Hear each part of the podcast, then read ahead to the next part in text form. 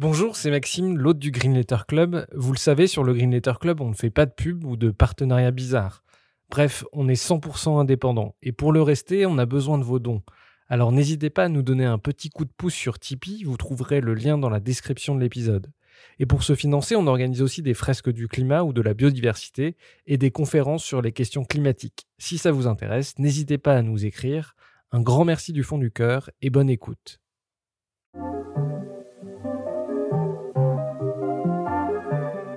Bienvenue dans le Green Letter Club, la chaîne qui décortique les grands sujets écologiques.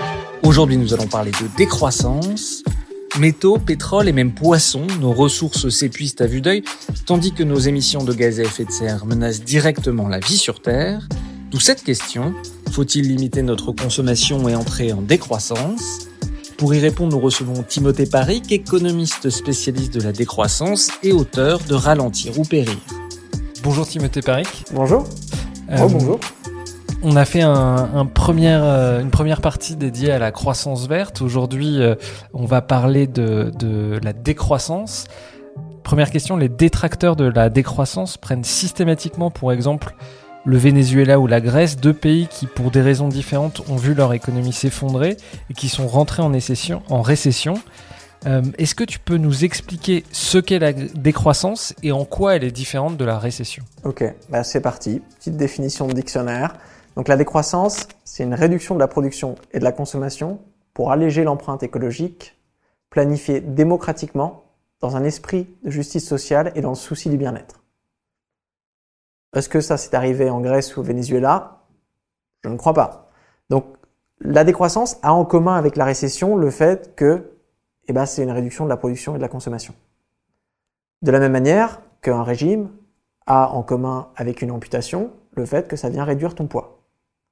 Mais on comprend bien que te scier la jambe ou faire un régime, eh ben, c'est pas trop le même deal. Et si on pouvait choisir, on préférerait avoir un régime agréable qui te permet d'être euh, en bonne santé et d'avoir un corps de rêve où tu te sens tout beau, plutôt que de te scier une jambe pour perdre 10 kilos. Sûrement plus. Donc là, moi, je vais disséquer un petit peu cette définition parce qu'elle est importante. Donc l'aspect récession, c'est réduction de la production et de la consommation. Là, on est d'accord. Mais après, on ajoute des trucs déjà pour alléger l'empreinte écologique. Quand tu as une récession, bah, ce n'est pas des, coupes ciblées. Tu as, des entreprises qui vont faire faillite, tu as des gens qui vont se retrouver au, chômage peut-être, tu as des gouvernements qui vont arrêter de pouvoir financer certains services publics.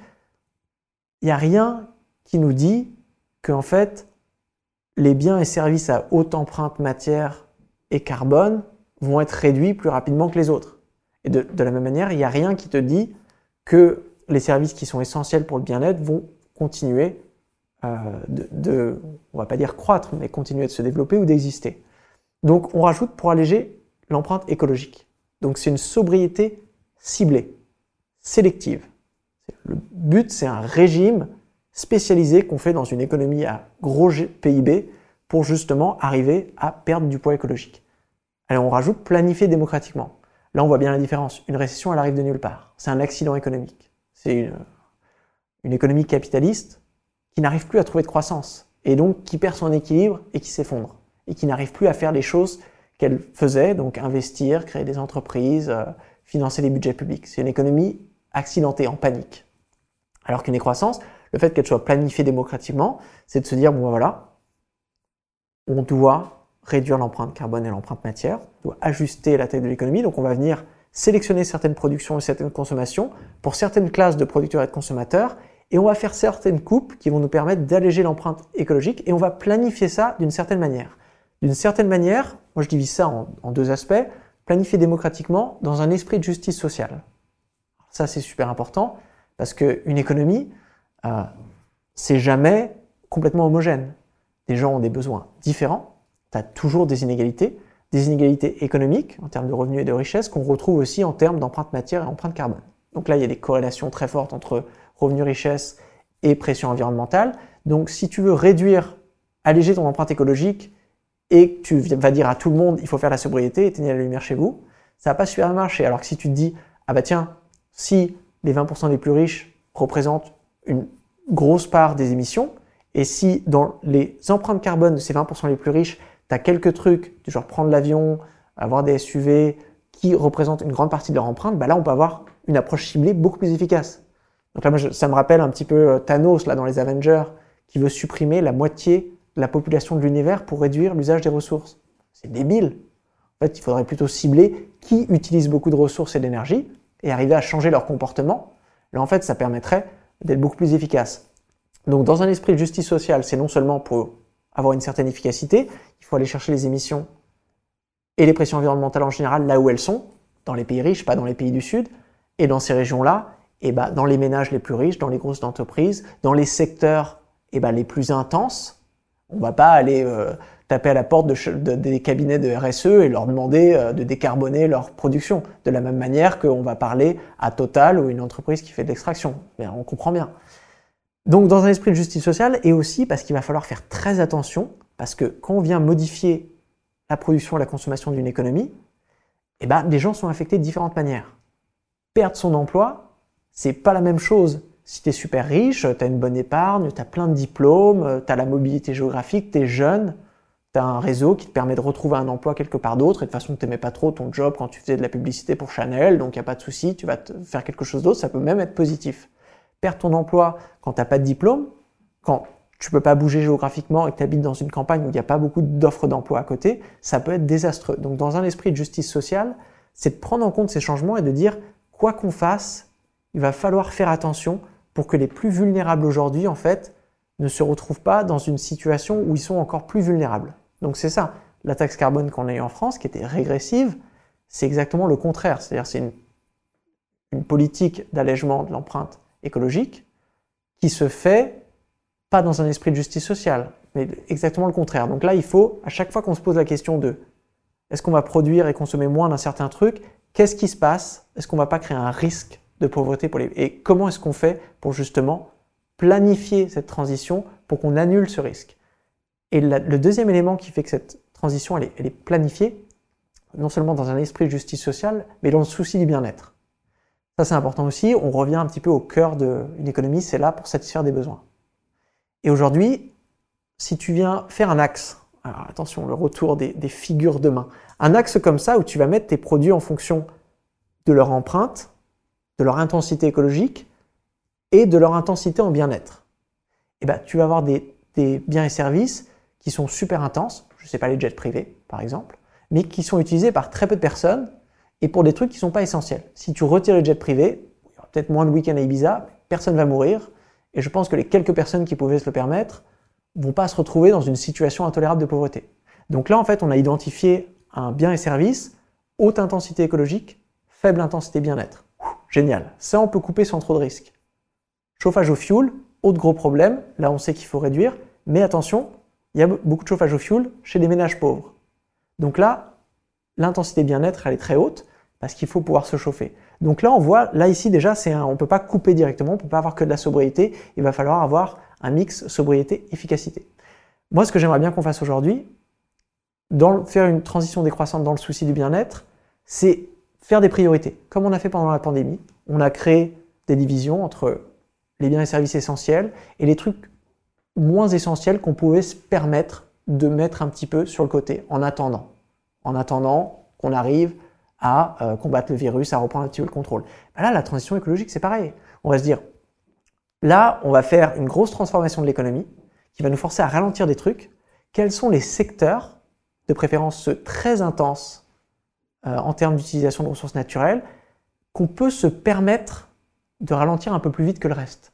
Donc, et là, on revient au démocratiquement. Pourquoi planifier démocratiquement et pas juste planifier? Et eh ben Parce que euh, malheureusement, chaque bien n'a pas d'intensité bien-être. C'est subjectif.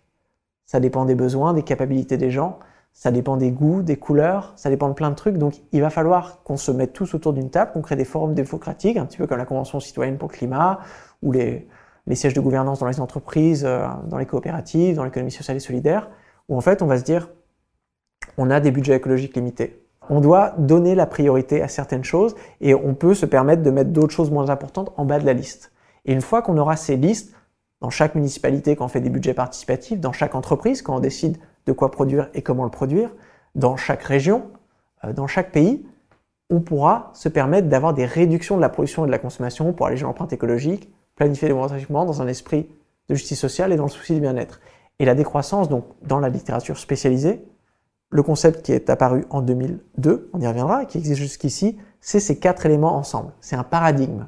Donc c'est-à-dire que nous, quand on parle de décroissance en tant qu'experts, des chercheurs qui travaillent sur le sujet, ou quand il y a certaines personnes dans les mouvements sociaux qui parlent de décroissance, on ne parle pas de récession, on ne parle pas de Venezuela, on parle en gros d'un espèce de nouveau paradigme, un peu comme le développement durable ou l'écosocialisme, où il y a ces quatre valeurs, soutenabilité, justice sociale, démocratie et bien-être, ensemble mis dans cette espèce de grande transition qui va nous permettre de transformer l'économie. Euh, alors, on va essayer euh, dans cet euh, entretien de vraiment détailler des mesures décroissantes pour que justement on change les imaginaires et qu'on essaie de, voir à à quoi pourrait ressembler un monde décroissant juste avant parce que à chaque fois qu'on parle de décroissance il y a une levée de bouclier. Euh, la décroissance elle est souvent vue comme euh, le, retour des Amish le retour de la lampe à huile. C'est ce qu'on entend de la part de, ministres euh, voire même du président. Qu'est-ce que tu réponds aux gens justement qui voient dans la décroissance une pensée réactionnaire? Et déjà, on va connecter avec le premier épisode. Si on définit la croissance comme le progrès, ce qui est bien loin de la réalité, c'est un prêt à penser. Bah bien sûr, si je te dis décroissance, tu vas dire bah, c'est le contraire, c'est une régression, c'est un déclin, c'est quelque chose de négatif.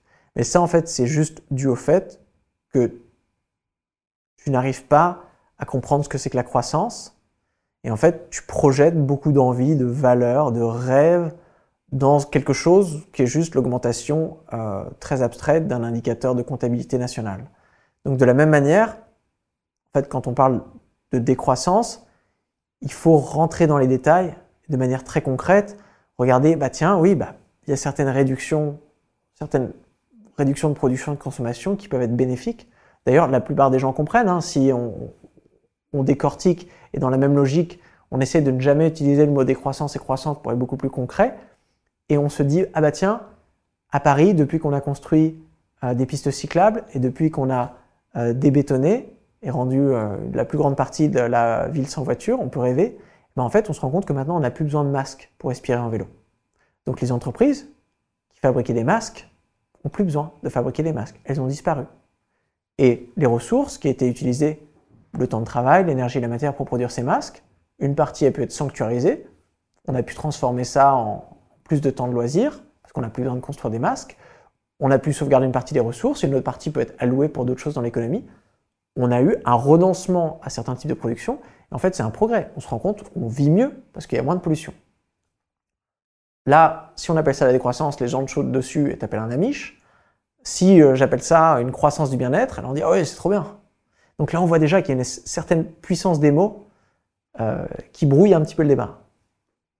Euh, justement, on va au-delà de la théorie essayer de se pencher sur une politique, sur ce à quoi pourrait ressembler une politique décroissante. Euh, c'est une mosaïque d'actions très concrètes. Est-ce que tu peux nous lister euh, quelques mesures justement qui entreraient dans un programme décroissant? Alors, je commence avec ma préférée, réduction du temps de travail. Alors là aussi, une économie, ça sert à économiser des ressources. En fait, c'est un protocole d'organisation sociale qui nous permet d'être plus efficaces ensemble afin de ne pas passer 80 heures par semaine à fabriquer chacun une chaise ou un micro ou un stylo ou, n'importe quoi. Donc en fait, le but, c'est d'arriver à produire de mieux en mieux pour pouvoir travailler de moins en moins. Donc là déjà, si on commence par là, et aussi si on se rend compte qu'il y a certains trucs qu'on n'a pas besoin de consommer, à travers des logiques de sobriété, les masques, parce que par exemple, on arrive à préserver la biodiversité. Donc on n'a pas besoin de. Bah, ça, veut dire qu'on peut répercuter ça dans une réduction générale du temps de travail. Donc ça, c'est à la fois une politique d'accompagnement, de se dire, bah, si on vient réduire la production, on l'a vu dans le premier épisode, la réduction du temps de travail permet de ne pas créer de chômage, euh, brutalement, mais c'est aussi une conséquence désirable euh, d'une réduction des volumes de production et de consommation. En fait, tu viens libérer des heures de travail qui peuvent devenir euh, disponibles pour euh, faire la sieste ou pour aller écrire ou s'occuper des enfants, faire plein d'autres trucs qu'on ne peut pas faire aujourd'hui parce qu'on a des journées de travail qui, sont, qui, ne, ne, le permettent pas. Donc ça, réduction de temps de travail, c'est peut-être une politique concrète qu'on n'associe pas forcément à la décroissance parce qu'on ne comprend pas très bien à quoi ça servirait. Donc ça, c'est plutôt sur l'aspect social et bien-être. Moi, c'est une façon, et après on parlera plus de l'aspect écologique, mais si je vous dis, en fait, c'est une économie qui sera plus efficace parce qu'on va venir mettre la priorité sur les biens et services les plus intenses en bien-être, et en fait, et à travers une stratégie de sobriété, on va pouvoir libérer des heures qui vont nous permettre individuellement et collectivement d'avoir plus de ressources temporelles pour faire des choses qu'on a envie de faire. Là, je pense que la plupart des gens, ils diraient c'est un progrès social, même c'est un progrès économique. Si je te dis que là, voilà, on va faire réorganiser ta vie, et la semaine prochaine, le, les, je sais pas, 40 heures de travail contraint que tu as par semaine, en fait, ça va être 30 heures. Donc tu vas te retrouver avec 10 heures de surplus. C'est pas un surplus financier, c'est un surplus temporel. Est-ce que tu t'es enrichi? Peut-être que ton revenu va diminuer un petit peu. Si tu as un haut revenu, il va diminuer un petit peu. Si tu as un très bas revenu, bien sûr, ça va être une réduction de temps de travail avec un maintien du salaire. Mais on va imaginer, ici, tu as un revenu, donc tu travailles 30 heures au lieu de 40 heures, tu perds un petit peu en revenu, mais tu gagnes en richesse temporelle. Et eh ben, je pense qu'il y a beaucoup de gens qui seraient contents de faire ça. Donc, bon, donc, cette logique-là, par exemple, elle permet de, au lieu de faire garder des gens euh, par une, euh, ses enfants, par exemple, par une nounou, euh, de pouvoir les garder soi-même. Cette logique-là, c'est de réduire le temps de travail pour que tout un tas de besoins soient démarchandisés. C'est ça. Je te donne un exemple. J'ai beaucoup d'amis qui travaillent dans le, référencement publicitaire. C'est comme ça. Et le référencement, c'est quoi? C'est des gens qui travaillent pour des marques qui trouvent des techniques pour faire en sorte que ta marque, quand tu tapes un produit sur Google, elle soit numéro 1 au lieu d'être numéro 8. Donc chaque entreprise va demander à des experts en référencement pour se faire une bataille pour qu'entreprise numéro, marque numéro 1 soit avant marque numéro 2. En fait, on se rend compte que ça, c'est une compétition positionnelle. C'est-à-dire que voilà, si marque va payer trois fois plus d'experts en référencement, il va passer de marque numéro 2, ensuite la marque numéro 2 va dire bah non, moi j'en paye quatre fois plus, tac, et ensuite huit fois plus, tac, et ensuite en fait on se retrouvera avec toute une partie de l'économie qu'on emploie à faire du référencement, alors que ça sert à rien. Ce que David Graber appelait des bullshit jobs, des jobs de merde. Pareil pour les avocats d'entreprise. Bah, avant il n'y avait pas, d'avocats d'entreprise. Maintenant que chaque entreprise je dis, bah, moi, je vais avoir cinq avocats, comme ça, je peux vraiment poursuivre tout le monde en justice. Pour pouvoir se défendre, chaque autre entreprise doit avoir accès à cinq avocats. Donc là, en fait, on se rend compte qu'on a plein, de la même manière qu'on a des, dépenses de défense, on a des emplois de défense. Pareil dans la sécurité. Pourquoi est-ce qu'on a besoin d'avoir des vigiles, euh, beaucoup plus de sécurité, plein de choses? Bah Parce que on a euh, des communautés où on ne s'en sent pas en confiance. Pourquoi on ne se sent pas en confiance? Parce qu'en fait, on a asséché une production sociale qui n'était pas monétaire, passer du temps avec ses voisins, euh, faire du bénévolat dans l'association du coin, des choses qui créent de la confiance, qui créent de la sécurité. Donc là, on peut très bien voir qu'on va venir réduire le temps de travail dans le milieu de la sécurité, dans le référencement, dans la publicité, dans ces choses-là. Et on va contrebalancer avec ces heures qu'on va pouvoir passer pour créer des choses, une richesse sociale, culturelle, qui va permettre de, rendre les marchandises qu'on produisait précédemment complètement inutiles. Alors tu, tu tu l'as, super exemple avec les crèches. Bon, en France c'est un petit peu facile parce que plus facile parce qu'on a des crèches publiques et encore c'est un grand problème. Mais si tu vas dans un pays comme les États-Unis où il y a, voilà, pour mettre tes enfants à la crèche il faut énormément d'argent, et eh ben tu vas devoir travailler. Si tu confies tes crèches à des entreprises à but lucratif, qui sont dans des situations de monopole vont pas hésiter à augmenter les prix si elles le peuvent, donc toi, tu vas devoir augmenter ton revenu. Donc tu vas devoir prendre un deuxième boulot ou travailler encore plus. OK? Alors que si tu te disais, bon bah écoutez, au lieu de payer en argent des entreprises à but lucratif pour organiser des crèches capitalistes, on va créer ce qu'on appelle un, un commun. Donc on va se dire, à l'échelle du quartier, on va créer une crèche auto-organisée. On va l'organiser avec une structure collaborative, peut-être on va, lui, on va se dire c'est une société coopérative d'intérêt collectif, une SKIC, avec à but non lucratif, et chacun, je ne sais pas, une fois par mois, on va donner un petit peu de notre temps. Donc voilà, deux, trois fois par semaine, euh, ou deux, trois fois par mois, c'est moi qui est chargé de, faire quelque chose. Et bien là, en fait, on peut se rendre compte qu'on satisfait le même besoin, donc d'avoir des enfants à la crèche, mais sans forcément avoir à générer toute cette plus-value financière qui va servir à, l'utiliser. Et là, c'est là qu'on atteint quelque chose qui est un petit peu plus subtil à comprendre, c'est qu'on crée aussi des institutions qui sont plus efficaces. C'est-à-dire qu'une crèche et toutes les euh, entreprises dans le milieu du soin, c'est une production qualitative. C'est-à-dire que c'est la qualité du service dans un EHPAD, dans une crèche, dans une école, c'est la relation que tu vas avoir avec, euh, avec les personnes qui y participent. Et donc, si c'est une crèche autogérée de quartier, avec des personnes que tu aimes bien, des voisins, euh, où tu es dans une logique de réciprocité, de confiance, on peut imaginer que ça va être plus agréable qu'une crèche capitaliste où tu les détestes parce qu'ils sont en train de te, de te, vidanger ton, porte-monnaie ou, ou, les EHPAD. Enfin, on en a beaucoup parlé en France, donc même chose. Donc, moi, j'ai tendance à penser que si on arrive à démarchandiser une partie de l'économie, eh ben, on va se retrouver avec des logiques de production qui seront beaucoup plus agréables, beaucoup plus sereines, beaucoup plus riches socialement et surtout beaucoup plus résilientes. Parce que le jour où, je sais pas, tu as une crise économique et on va dire, tu perds ton emploi. Tu perds ton emploi aux États-Unis, et eh ben, tu peux plus envoyer tes enfants à la crèche. Fais quoi? Bah, Tu as des enfants chez toi, tu peux pas retravailler. Spirale de pauvreté. Si tu es dans une crèche auto-organisée, auto-organisée, déjà, tu perds ton emploi, tu peux t'arranger avec les autres, vu que tu peux.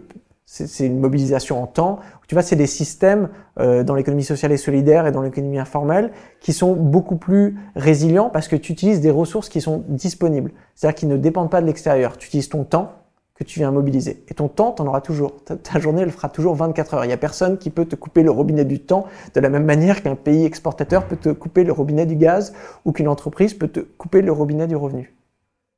Donc ça, avec un mix en fait d'espèces de, d'économie communautaire basée sur les communs, la réciprocité, les logiques du don, et une économie publique qui crée des filets de sécurité, qui crée des synergies entre ces choses-là, parce que bien sûr, tout ne peut pas être auto-organisé à l'échelle des territoires. Par exemple, pour euh, bah, le, le, chemin de fer, le train, l'énergie, des choses comme ça, il va falloir des grands réseaux publics. Mais là encore, des grands réseaux publics à utilité publique, c'est-à-dire à but non lucratif, où en fait, le but, c'est de satisfaire des besoins, c'est la raison d'être de l'organisation économique, en économisant des ressources avec des prix qui reflètent les coûts de production. Alors, tu as, cité euh, comme mesure euh, la réduction du temps de travail. Euh, il y en a d'autres que tu listes dans ton, dans ton livre. Par exemple, la fin de la publicité dans l'espace public, la fermeture de certaines lignes aériennes, les transports gratuits. Est-ce que tu peux détailler certaines de ces mesures pour comprendre en quoi, justement, elles seraient décroissantes et quel serait l'impact sur la société?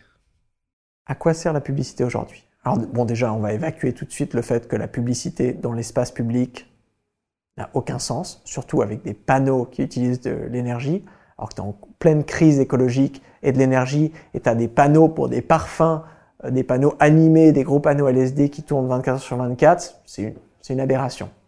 Mais même l'existence de la publicité, moi j'ai du mal à la justifier si on était dans une économie où fallait maximiser les ventes tout le temps et que c'était une bonne chose, chaque fois que tu vendais un truc, ça venait créer du bien-être. Ok, mais c'est pas le cas. On a vu ça dans le premier épisode. C'est décorrélé. Et on comprend bien, en fait, la publicité aujourd'hui, elle vient créer des besoins. La plupart des gens, imagine, tu as une pub pour une voiture de sport ou un, un parfum cher, là, dans une place à Paris. Imagine le pourcentage de personnes qui vont passer en face de cette pub qui vont se dire ah bah tiens j'avais jamais pensé acheter du parfum, je vais acheter mon premier parfum, putain je suis trop bien, ça a vraiment amélioré mon bien-être et toutes les autres personnes qui vont se dire ah voilà un parfum, j'adorerais pouvoir l'acheter mais j'ai pas les moyens. D'ailleurs cette personne est magnifique et moi je pue, je suis gros et dégueulasse et donc je suis insatisfait avec moi-même. La publicité crée de l'insatisfaction donc c'est déjà une institution qui détruit du bien-être gratuitement pour créer en fait un sens de l'insatisfaction chez les consommateurs qui vont essayer ensuite d'aller acheter des trucs pour euh, euh, en fait arriver à, combler ce, vide. Donc déjà, moi, c'est une institution, je pense, qui devrait complètement disparaître, comme l'a fait la ville de Grenoble. Hein. On pourrait dire, voilà, maintenant, c'est illégal d'avoir des panneaux publicitaires en extérieur. Surtout, expliquez-moi à quoi d'avoir des panneaux publicitaires à côté des routes. Je veux dire, on a des politiques de sécurité routière d'un côté pour éviter les accidents de la route, et d'un autre côté, on met des pubs à côté des routes pour capturer l'attention des, automobilistes. Moi, j'invite les publicitaires à essayer de m'expliquer, ça fait des années que je, suis en, discussion avec eux, euh, aucun n'a jamais réussi à me démontrer l'utilité de ce genre de publicité. Donc, si on les enlève, on se débarrasse de tout on se débarrasse déjà des incitations à l'achat. chaque produit peut avoir un QR code. Si tu as besoin des informations sur tel aspirateur, tel truc, si tu veux acheter un truc, bah, QR code, tu vas sur un site, tu as des comparatifs, euh, façon que choisir, toutes les marques peuvent par exemple donner à une coopérative comme que choisir toutes les informations, comme elles le feraient pour élaborer des publicités, et laisser ces coopératives de consommateurs faire des comparatifs. Est-ce que ce ne serait pas une meilleure façon de choisir les meilleurs produits? Dans un esprit même capitaliste de compétition, où en fait on veut des innovations, on veut que les entreprises vraiment proposent les meilleurs produits, bah, ça serait beaucoup mieux de faire appel à des professionnels, à des protocoles de choix façon la nouvelle star, mais pour les produits dans des coopératives de consommateurs comme que choisir, que chacun de faire ses pubs, pareil d'avoir des compétitions positionnelles où bah moi je vais avoir deux fois plus de pubs et moi je vais en avoir quatre fois plus. Oui, mais moi j'achète des données des gens sur internet et je leur envoie des pubs directes sur leur, leur ah ben merde, moi faut que je commence à faire ça alors. Il faut que je fasse trois fois plus que ça. En fait, c'est des logiques positionnelles qui saturent euh, notre attention avec des publicités euh, et, qui créent de la dissatisfaction. Donc moi, je, les annulerai complètement. Et après, il y a la question, à commencer bien sûr par la publicité pour ces choses qui augmentent euh, pour les biens intensifs. Enfin, moi, j'habite en Suède depuis assez longtemps, depuis, les, depuis 92, si je me souviens bien, la publicité euh, à destination des enfants de moins de 12 ans est illégale. Parce qu'on trouve le gouvernement suédois et la population suédoise jugeaient que c'était immoral bah, d'inciter des enfants à acheter des trucs ça me paraît quand même assez consensuel. Enfin, moi, j'aimerais bien que si on votait par référendum, je pense qu'on serait très peu, ça serait juste les publicitaires qui nous diraient non, non, il faut absolument faire de la publicité pour les enfants. Pareil, on a interdit la publicité sur le tabac, l'alcool, euh, la publicité sur les SUV et les vols en avion. Pourquoi est-ce qu'on l'a encore? Alors que on est sur une trajectoire où on essaie de baisser ces choses-là. Pourquoi est-ce qu'on essaie de baisser ces choses-là? Et d'un autre côté, on incite les gens à les utiliser c'est paradoxal. Euh, justement, sur les SUV ou sur les, sur les avions, l'idée aussi c'est de mettre des quotas euh, ou, carrément d'interdire à la production euh, certains biens qui sont jugés néfastes ou qui ont une empreinte carbone ou matérielle trop importante. la décroissance, c'est l'idée de mettre des, quotas, des plafonds et des planchers C'est ça. moi j'aime beaucoup l'idée du donut de, de l'économiste britannique Kate Rayworth a son donut avec des planchers sociaux qui représentent un petit peu les, besoins et des plafonds écologiques. Et quand tu organises ton économie, tu te dis, bah voilà, bah, il y a toute une, variance ici, où on peut bien sûr améliorer, mais on ne doit jamais dépasser les plafonds écologiques, on ne doit jamais tomber sous les plafonds sociaux. Euh, donc, ensuite, on se pose la question, plafond écologique, ça veut dire, ça veut dire budget limité. Ça, c'est important. Déjà, quand on parle de budget carbone, je pense que la plupart des économistes n'ont pas compris. C'est-à-dire que quand on parle de budget en argent, on comprend bien. Si je te donne 100 euros, bah, tu peux pas dépenser 150 euros. Tu as dépensé tes 100 euros, tu as dépensé tes 100 euros. Mais quand on parle de budget carbone, alors là, on a l'impression qu'en fait, il n'y a pas de, maximum. Est-ce que, tu peux juste rappeler ce que c'est que le budget carbone? Bah, Le budget carbone, en fait, les scientifiques du climat nous disent si on veut limiter par exemple le réchauffement à 1,5 degré, on ne peut émettre, se permettre d'émettre qu'une certaine quantité de tonnes. Ensuite, on vient diviser cette quantité de tonnes globalement à l'échelle des pays, et ça va te donner en fait un budget carbone, c'est-à-dire une quantité en tonnes d'émissions que tu peux te permettre d'émettre euh, qui correspond en fait à un réchauffement spécifique. Donc si tu en émets plus que ton budget, ça veut dire que tu vas avoir plus que le réchauffement de 1,5 degré. Vu qu'on sait qu'on essaie de limiter le réchauffement climatique, eh ben on sait qu'il ne faut pas dépasser le budget carbone. Donc si tu as un budget carbone, en fait, il faut avoir des quotas. Le quota, c'est un protocole de rationnement. Alors là, attention, là j'ai lâché un mot, rationnement, autant dire que je pense que le rationnement, on en fait tous les jours. Toute économie est basée sur le rationnement. En France, on a un rationnement des Ferrari basé sur le pouvoir d'achat. C'est-à-dire tu peux pas, tu fais pas la queue comme à la poste pour, euh, pour avoir une Ferrari. Non, si tu as beaucoup d'argent, tu peux en acheter. Elles sont rationnées comme ça. Par contre, pour aller à la poste, si tu as beaucoup d'argent, tu peux pas payer pour passer devant les autres. Tu vas à la poste, tu fais la queue comme tout le monde. C'est un protocole de rationnement pour avoir accès à une ressource rare, qui est juste le service de voilà, pouvoir envoyer une lettre à la poste. Si tu es malade et tu as besoin d'un nouvel organe, tu peux pas l'acheter en France. Tu peux t'inscrire sur une liste, il y a un protocole de rationnement très spécifique qui va te permettre d'avoir un organe en fonction de plein de trucs. Donc en fait, chaque fois que tu as une ressource rare et que tu dois décider de l'allouer quelque part, il y a toujours des règles de rationnement.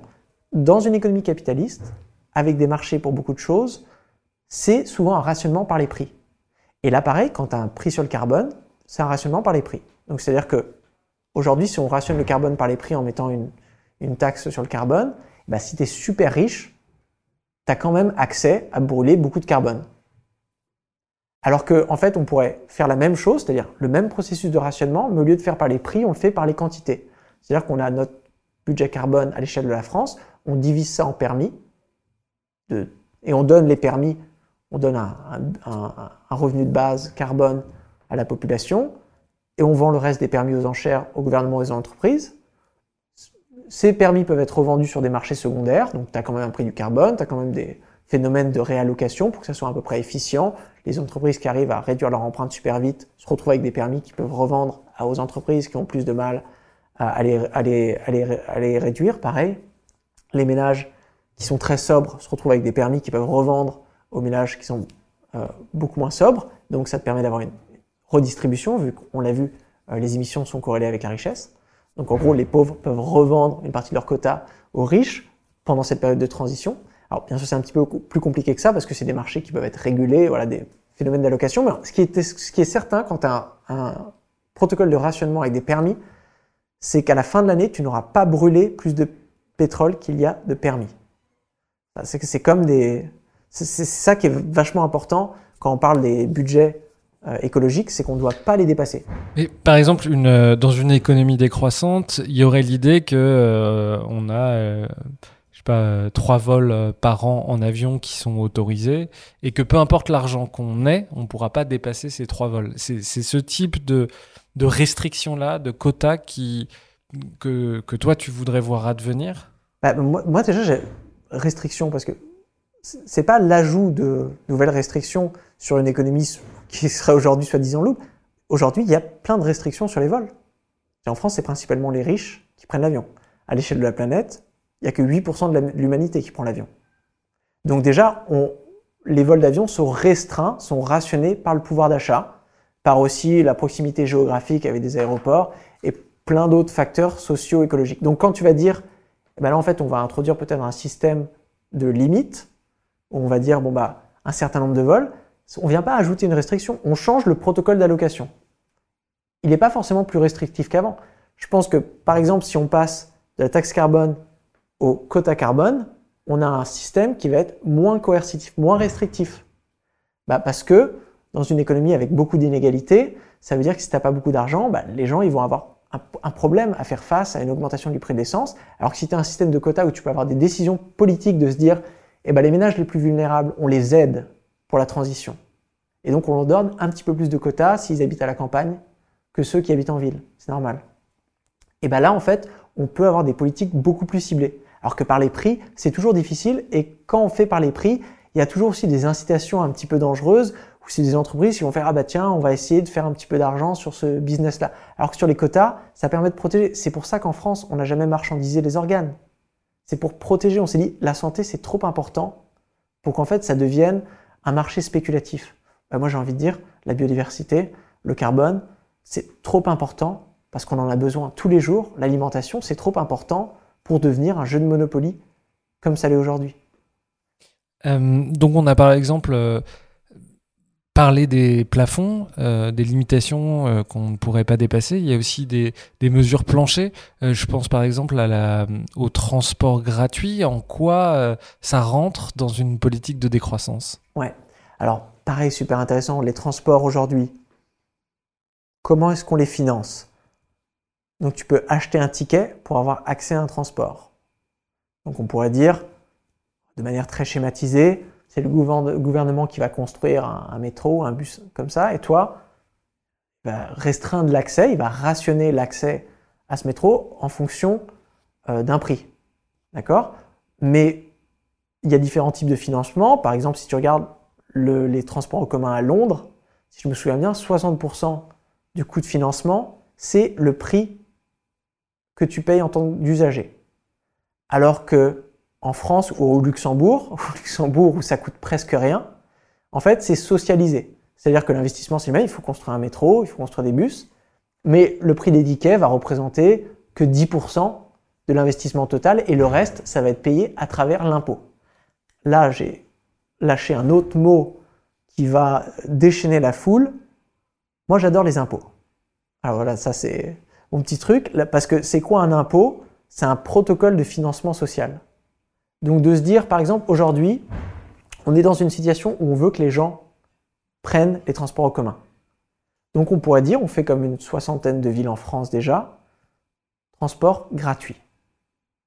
Au lieu de financer le transport à travers les billets payés par les usagers, qui en France de toute manière c'est toujours une toute petite partie du financement, même dans certaines villes ça coûte plus cher d'avoir un transport local payant que gratuit. Revenir là-dessus, ça c'est un paradoxe intéressant. Bon, on se dit, on continue à avoir des transports, personne ne paie, et on finance à travers la taxation. Ça, ce qui est intéressant, c'est qu'on peut être encore une fois beaucoup plus précis de se dire, bah, si on finance à travers l'impôt, les grosses entreprises qui bénéficient des externalités positives des transports parce que leurs employés les prennent pour aller au boulot vont payer une partie du financement.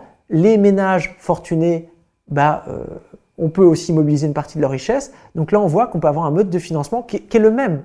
C'est-à-dire que c'est la même chose. On mobilise des ressources pour créer un service et ensuite, on vient le vendre. Là, c'est pareil, mais à travers l'impôt, ça nous permet d'avoir un financement beaucoup plus précis et surtout d'éviter des incitations financières.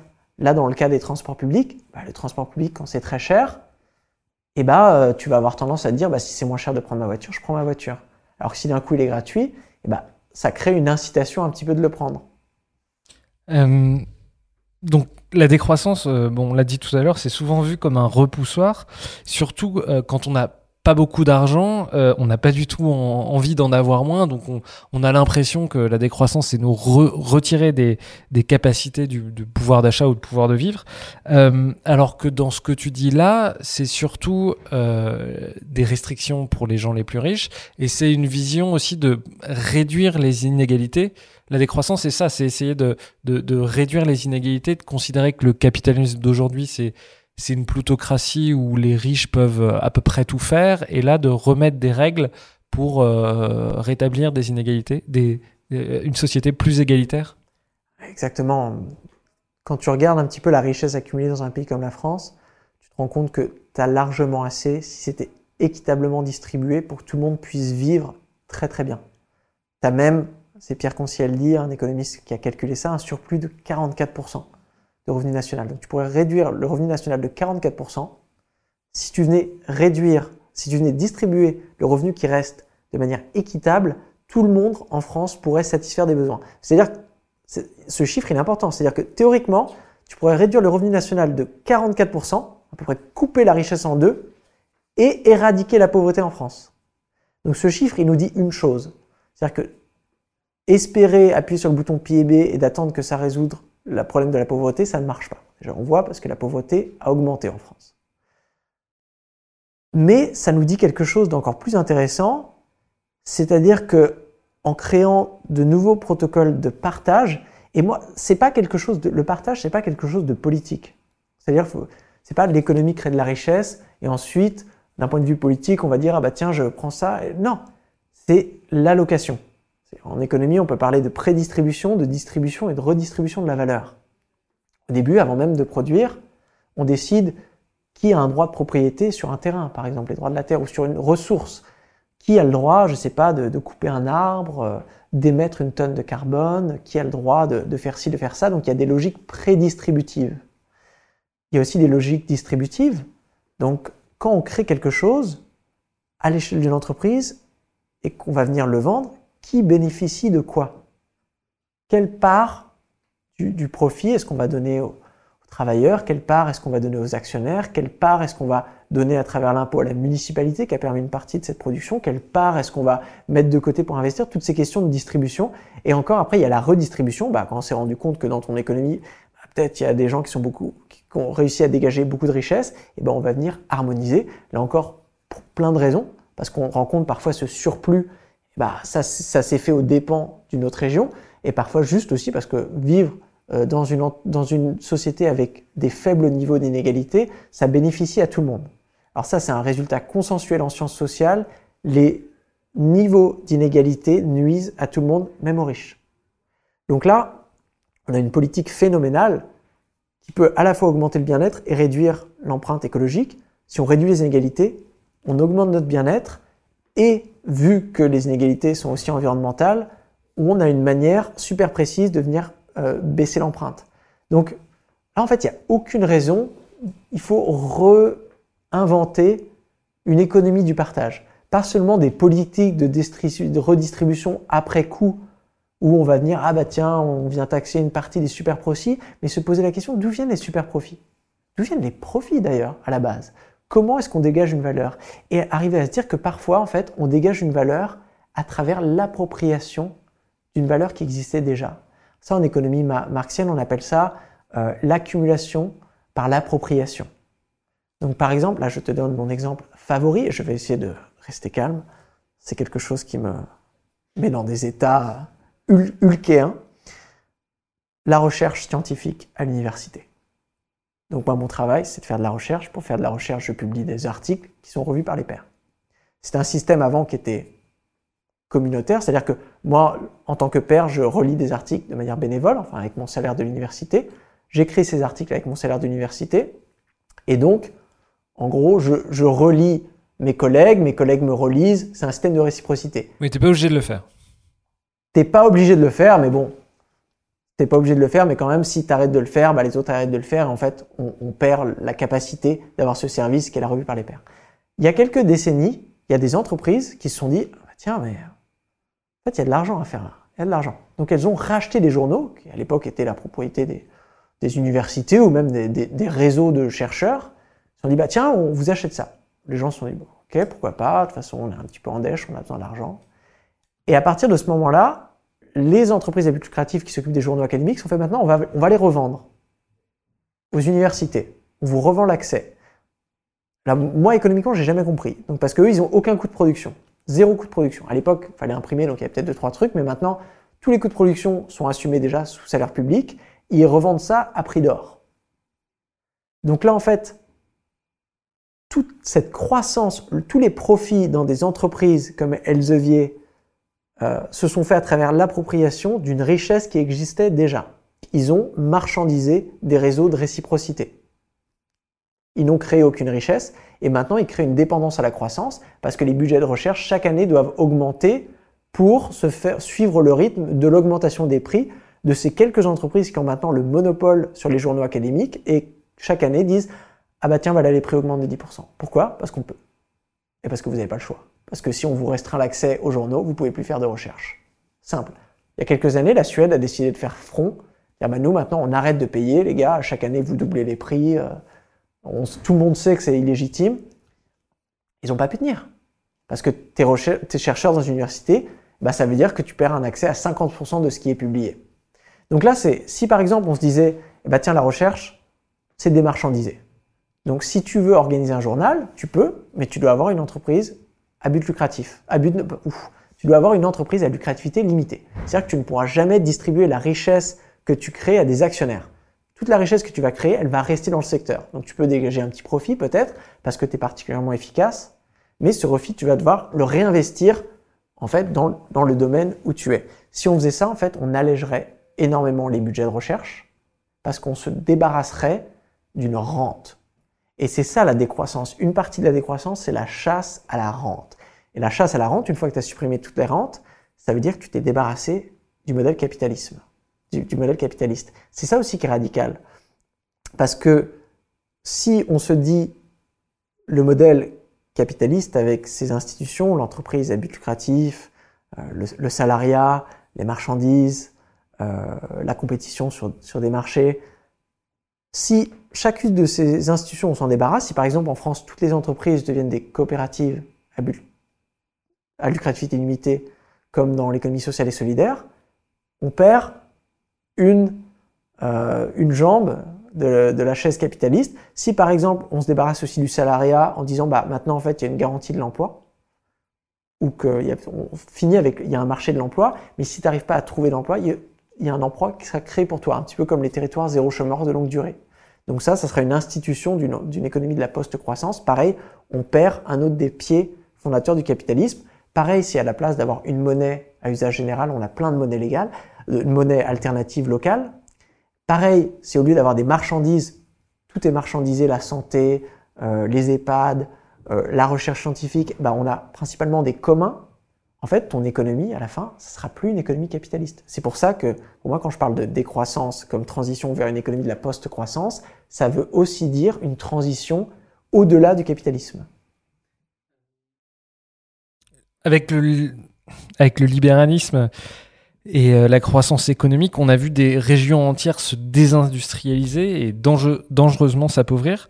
Dans un monde décroissant, euh, il y aurait des quotas sur euh, l'importation des biens et services. il y aurait du coup des biens et services qui seraient beaucoup plus locaux. Il ne pourrait pas y avoir de régions comme ça qui se paupériseraient? Bah, de, la même manière qu'on a une, redistribution sur les revenus, là il, va falloir penser la redistribution et le partage des richesses, aussi partage des richesses écologiques et des richesses sociales. Donc bien sûr, il y a des régions qui se sont appauvries pendant des décennies, parce que des gens sont allés euh, travailler dans les villes. Maintenant, on se rend compte qu'il va falloir repenser un peu la division entre ville et campagne, ça fait partie de la stratégie écologique. Et donc, il va falloir redynamiser certains territoires. Donc, il va y avoir, on pourrait dire, une certaine redistribution des, des compétences, de l'usage de l'énergie, de la qualité des infrastructures. C'est là, donc, ça, c'est pareil, il va falloir, il faut toujours avoir une vue dynamique des économies. C'est ce qu'on a fait pendant des décennies.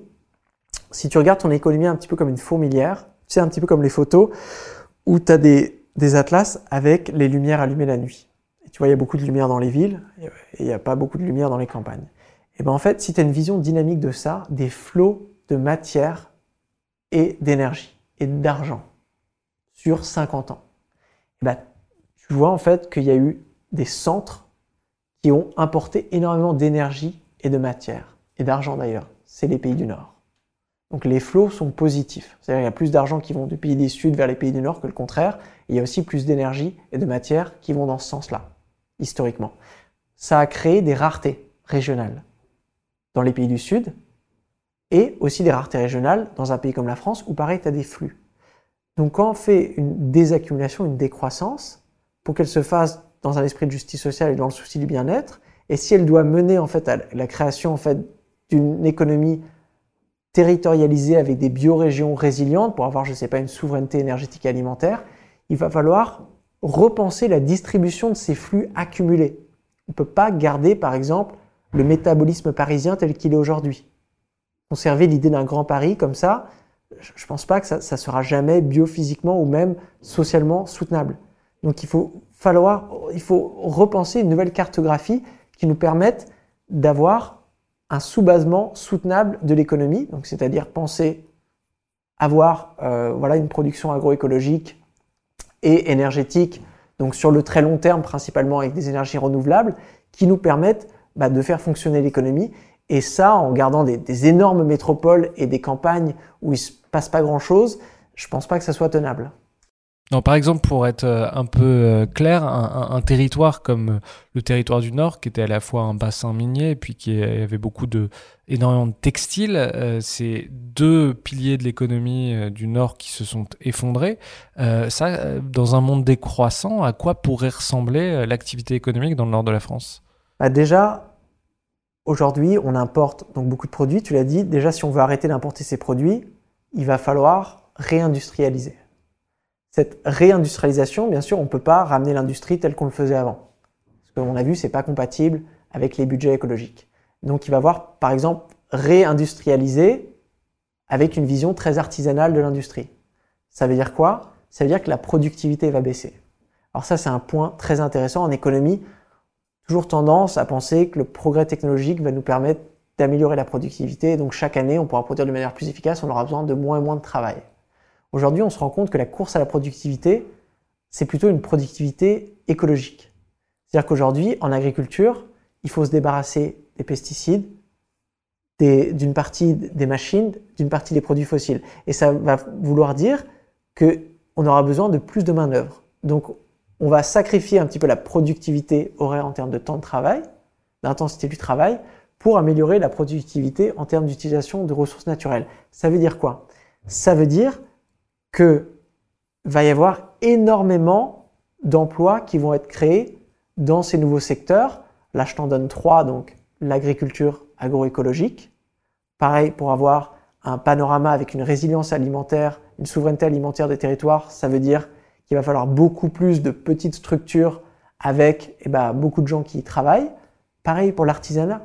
Imagine si on peut plus se permettre d'avoir des grandes usines dans des bassins industriels qui produisent pour tout le monde, mais avec des techniques qui sont pas euh, biologiquement soutenables. Il va falloir repenser une industrie qui soit un mix en fait des techniques modernes, mais aussi avec euh, le qualitatif de l'artisanat, la lenteur de l'artisanat. D'ailleurs, je pense que ça sera un gain social parce que travailler dans une usine pour produire des trucs pas chers, euh, niveau bien-être, ça doit pas être folichon comparé au plaisir de, de, revenir un petit peu à l'artisanat. Donc là aussi, ça va vouloir dire que dans, plein d'endroits, on va ramener certains boulots qui avaient complètement disparu liés à la réparation, par exemple.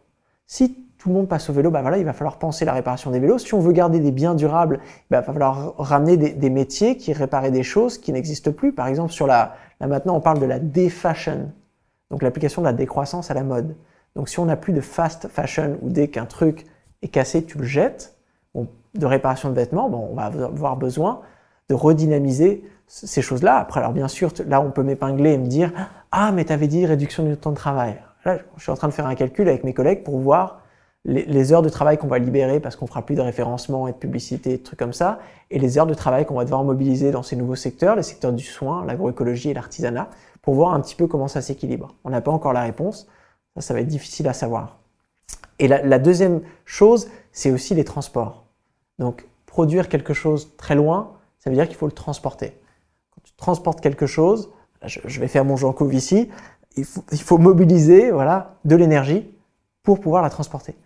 Alors que si tu arrives à euh, t'alimenter, je sais pas, à la map du coin, qui arrive à livrer ses trucs en vélo cargo, euh, comme mon collègue Vincent Léger et Cargonomia à Budapest, bah, c'est quand même vachement plus efficace dans le sens où tu n'as pas besoin d'avoir des, avions qui livrent des fruits, genre de trucs. Donc là, mais ça veut dire aussi qu'il va falloir réduire les distances, donc il va falloir relocaliser l'économie. Mais relocaliser l'économie, si tu veux relocaliser l'économie avec des gens qui habitent un petit peu partout, ça veut dire qu'il va falloir redynamiser l'économie dans plein de petits territoires. Et là, bien sûr, pour ceux qui vont me dire tout de suite, mais Timothée, tu parles de redynamiser l'économie, ça a l'air quand même, euh, pourrait pas y avoir de la croissance, un truc comme ça.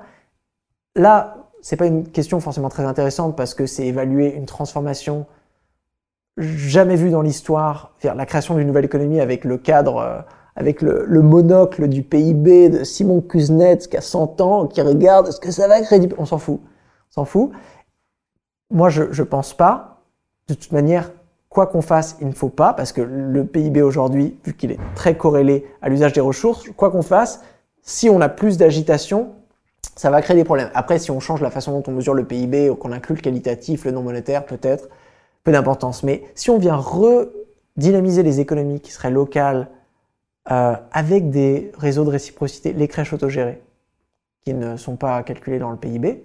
S'il y a une crèche autogérée par village, eh ben super. Si on a du logement social partout, façon Vienne, donc on démarchandise l'immobilier.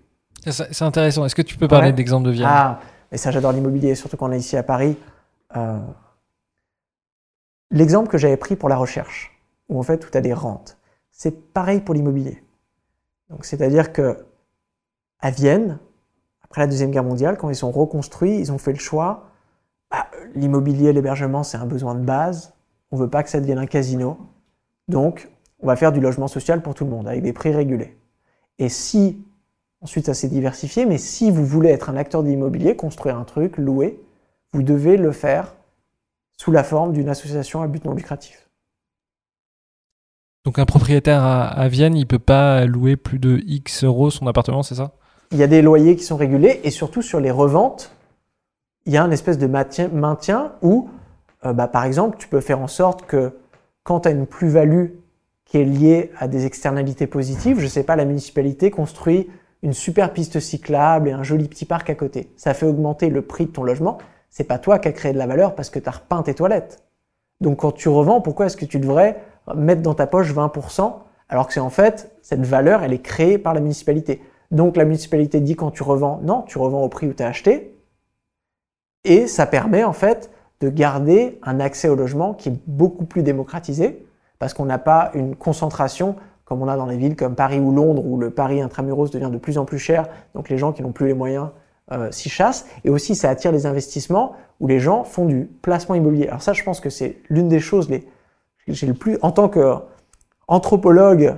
Là vraiment, quand s'il y avait un anthropologue d'une autre planète qui regardait donc les plus riches en France qui placent leur épargne dans l'immobilier euh, pour s'enrichir, enfin, c'est vraiment c'est du n'importe quoi. L'étape d'après, euh, oui, l'étape d'après, c'est la marchandisation des organes.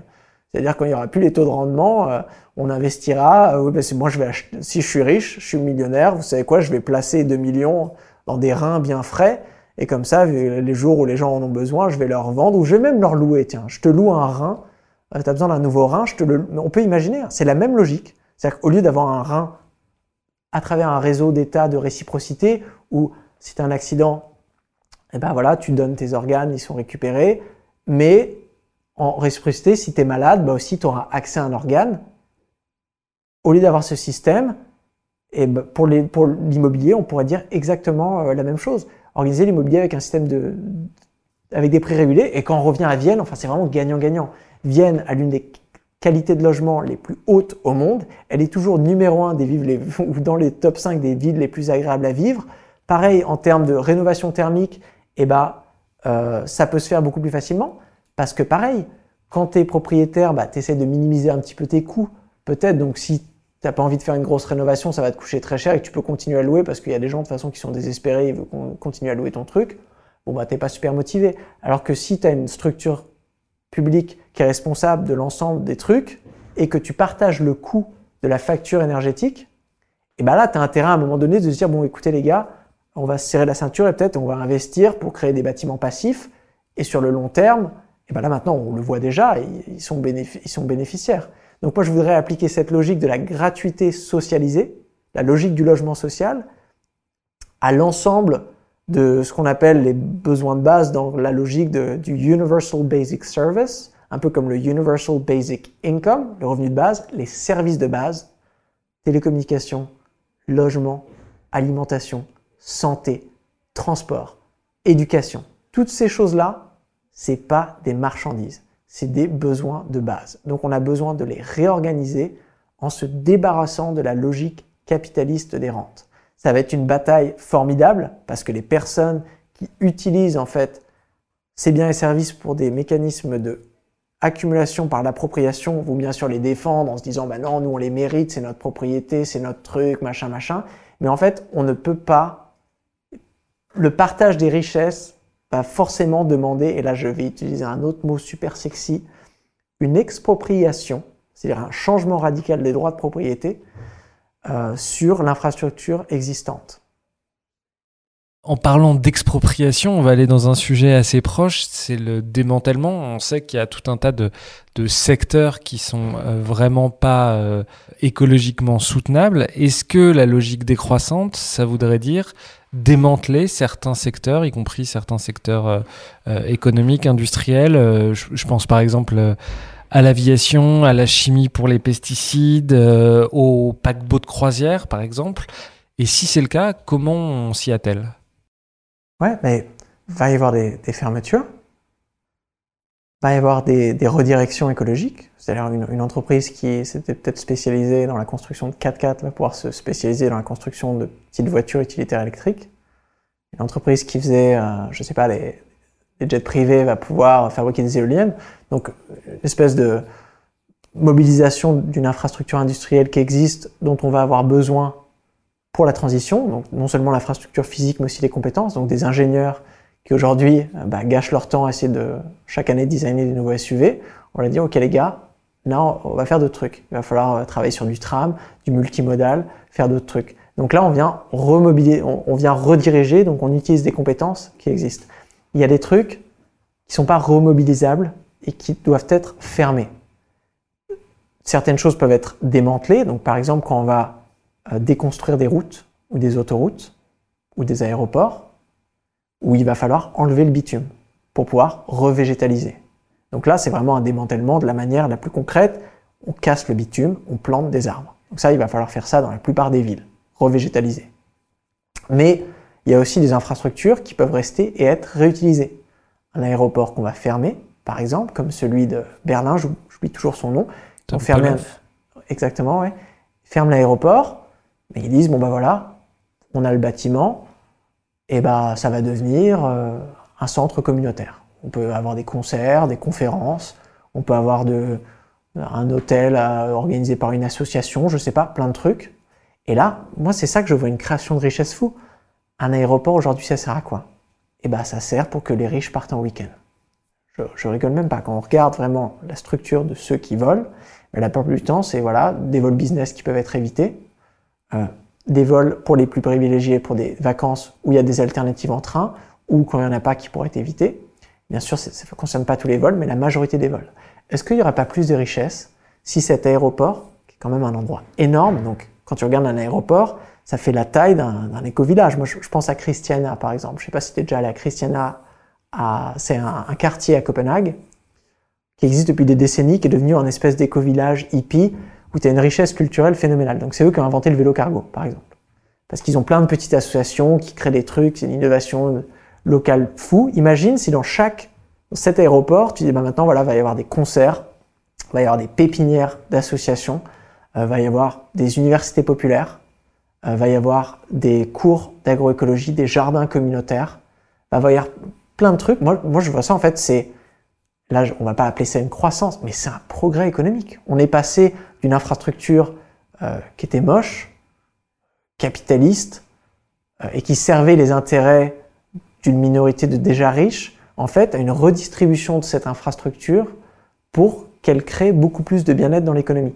Donc, ton paquebot, au lieu de faire des croisières qui de toute manière ne peuvent plus être faites, on va l'amarrer dans un joli petit port, dans une ville qui euh, qui a perdu son, son, dynamique, une ancienne ville industrielle, et ça va devenir un joli petit éco-village, euh, une pépinière. Imagine le paquebot, voilà, tu le gares, et comme à Amsterdam, ça, ça va devenir euh, une, une pépinière à, à start-up pour des gens qui font de l'innovation sociale et écologique. Ça va peut-être devenir un centre de recherche sur la décroissance, où on pourra inviter des chercheurs du monde entier qui vont venir plancher un petit peu sur les problèmes.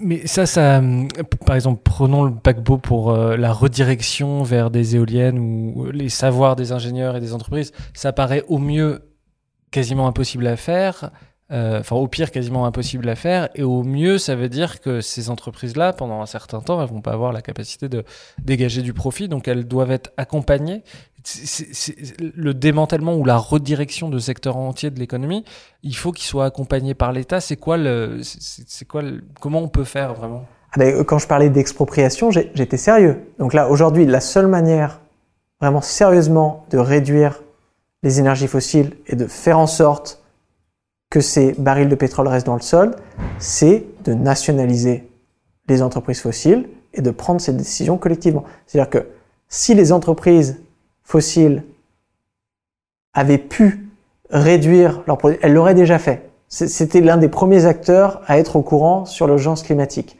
Elles ne l'ont pas fait dans des décennies, elles ne le feront pas dans les années à venir. Si elles ne le feront pas dans les années à venir et que cette décision va mettre en péril l'humanité, il va falloir prendre cette décision à leur place. Quand on a dit ça, plein de façons de le faire. On peut dire, bon bah, on rachète les parts de ces entreprises qui sont cotées en bourse pour avoir 51%. on prend ces décisions-là. Ça, voilà, après, ça a ses avantages, ses inconvénients. On peut dire, bah, une partie, on n'a même pas besoin de racheter, parce que c'est ce qu'on aurait dû faire d'ailleurs quand on a euh, sauvé ces entreprises de la faillite, par exemple des banques pendant la crise. Et ben, en fait, on aurait dû faire ça sous condition et de dire, bah, maintenant, nous sommes actionnaires de cette banque à hauteur de l'argent qu'on a utilisé pour vous financer. Et maintenant, par exemple, si on avait fait ça pendant la crise de 2008, on pourrait dire, en tant qu'actionnaire majoritaire de la Société Générale, les gars, c'est fini les investissements des énergies fossiles.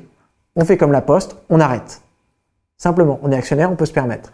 Donc là, en fait, il y a un mix subtil de rachat, mais aussi de rachat sans savoir leur donner de l'argent, parce que cet argent n'est pas légitime. Donc, expropriation pure, expropriation rachetée, mais comme tu le dis, des entreprises à but lucratif ne vont pas du jour au lendemain se dire bah tiens moi j'arrête de faire des croisières et je vais donner mon bateau euh, à la communauté euh, de, de je sais pas quelle ville pour que ça devienne une, pépinière d'innovation sociale et écologique qui ne rapportera jamais d'argent, mais qui va créer beaucoup de, de valeurs culturelles. Donc là, l'État les forces publiques, et là je ne parle pas du gouvernement, je parle de la démocratie en général, va devoir se saisir de ces décisions où on va avoir besoin de référendums, de conventions citoyennes, de conventions euh, d'entreprise, de conventions sectorielles pour prendre ces grandes décisions avec tout le monde à la table, dont les entreprises d'aujourd'hui, euh, mais avec euh, une certaine, j'allais dire sévérité, mais c'est pas le bon mot, avec un changement radical d'orientation, c'est-à-dire d'abandonner l'illusion qu'on va pouvoir à la fois résoudre les problèmes écologiques et que toutes ces entreprises peuvent continuer à faire du profit. C'est pas possible. Ça, c'est lié, on l'a vu, à la croissance verte. À partir du moment où c'est pas possible, il va falloir choisir. Soit on sauve les marges de Total, soit on sauve la planète. Une dernière question qui est intéressante, c'est que la, décroissance, elle est vue par beaucoup euh, d'économistes comme une nouvelle forme d'apocalypse. Euh, au contraire, dans une certaine littérature technocritique, je pense à, Ivan Illich notamment, il y a cette euh, notion de convivialité. Euh, la décroissance, elle peut être heureuse. Et est-ce que c'est dans la bataille des récits, c'est là que tout est en train de se jouer entre euh, bah, rendre la décroissance désirable, voilà, rendre la décroissance désirable? C'est exactement ça. Donc, quand tu as des spécialistes qui travaille sur la décroissance. Moi, quand j'entends décroissance, j'entends convivialité, économie du bien-être, réseau de réciprocité, euh, auto de confiance, j'entends qualité de vie, j'entends euh, faible inégalité, j'entends une économie parcimonieuse qui utilise peu de ressources avec une biodiversité luxuriante. donc pour moi, c'est quelque chose de très positif. Et c'est la façon dont on utilise le, concept dans la littérature qui correspond pas du tout euh, à la façon dont les gens viennent mobiliser le mot quand ils viennent le critiquer. Donc, ce récit, en fait, c'est là la bataille. Moi, j'essaie un petit peu toujours d'opposer la pilule rouge euh, de la décroissance, cette espèce d'utopie un petit peu euh, subversive, à la pilule bleue du capitalisme et de l'idéologie de la croissance. Euh, on peut rester aujourd'hui, ça vaut le coup, il faut complètement changer de récit. Il faut venir complètement réévaluer ce qu'on considère être de la richesse, ce qu'on considère être du partage, toutes les choses dont on a discuté aujourd'hui, même ce qu'on considère être de la production. Est-ce que c'est de la production ou est-ce que c'est de l'appropriation? Euh, Si on a une agitation économique, est-ce que c'est une agitation économique ou anti-économique? Est-ce que c'est de la productivité ou est-ce que c'est de la contre-productivité, comme disait Ivan Illich? Quand c'est de la productivité, est-ce que c'est de la productivité qui se fait au profit d'une baisse de la convivialité? Quand tu viens mécaniser, par exemple, industrialiser un processus de production et des artisans qui prenaient énormément de plaisir à fabriquer des objets qui avaient une personnalité se retrouvent industrialisés, tu as un gain de productivité, tu peux produire plus de chaises, mais tu perds un gain de convivialité. Donc là, en fait, quand on a toutes ces choses, on se rend compte que à travers ce, ce, ce débat, c'est pas seulement est-ce que l'économie c'est plus ou moins, c'est on a un changement de récit complet sur qu'est-ce que la prospérité de quoi avons-nous vraiment besoin, quoi produire, comment le produire. Euh, donc moi, c'est pour ça que je, trouve ça fascinant et ce, débat, on devrait mobiliser l'utopie beaucoup plus au lieu de passer notre temps à parler un petit peu de, des études empiriques sur le découplage et du chômage, des trucs comme ça. On devrait se permettre d'explorer un petit peu des, des futurs radicalement différents. Je pense qu'aujourd'hui, on a besoin d'éduquer notre désir pour un futur euh, qui n'est pas euh, la continuation linéaire du capitalisme avec 10% en plus de, PIB par an et de revenus, mais quelque chose peut-être radicalement différent. Et dans ce sens-là, donc on passe un petit peu, euh, en tant qu'économiste, moi c'est ce que je dis à mes étudiants, maintenant vous n'êtes plus des dentistes. Pendant longtemps, les économistes, ils ne faisaient que réparer les, les caries d'un système capitaliste, donc quand la croissance s'arrêtait, il fallait faire des petits trucs pour la réanimer. Aujourd'hui, vous, vous devenez des architectes il va falloir inventer des nouvelles économies qui n'ont peut-être jamais existé avant. C'est quand même vachement excitant. Timothée Parek, un grand merci d'être venu dans le Green Club. Ah bah c'était génial. à bientôt. À bientôt.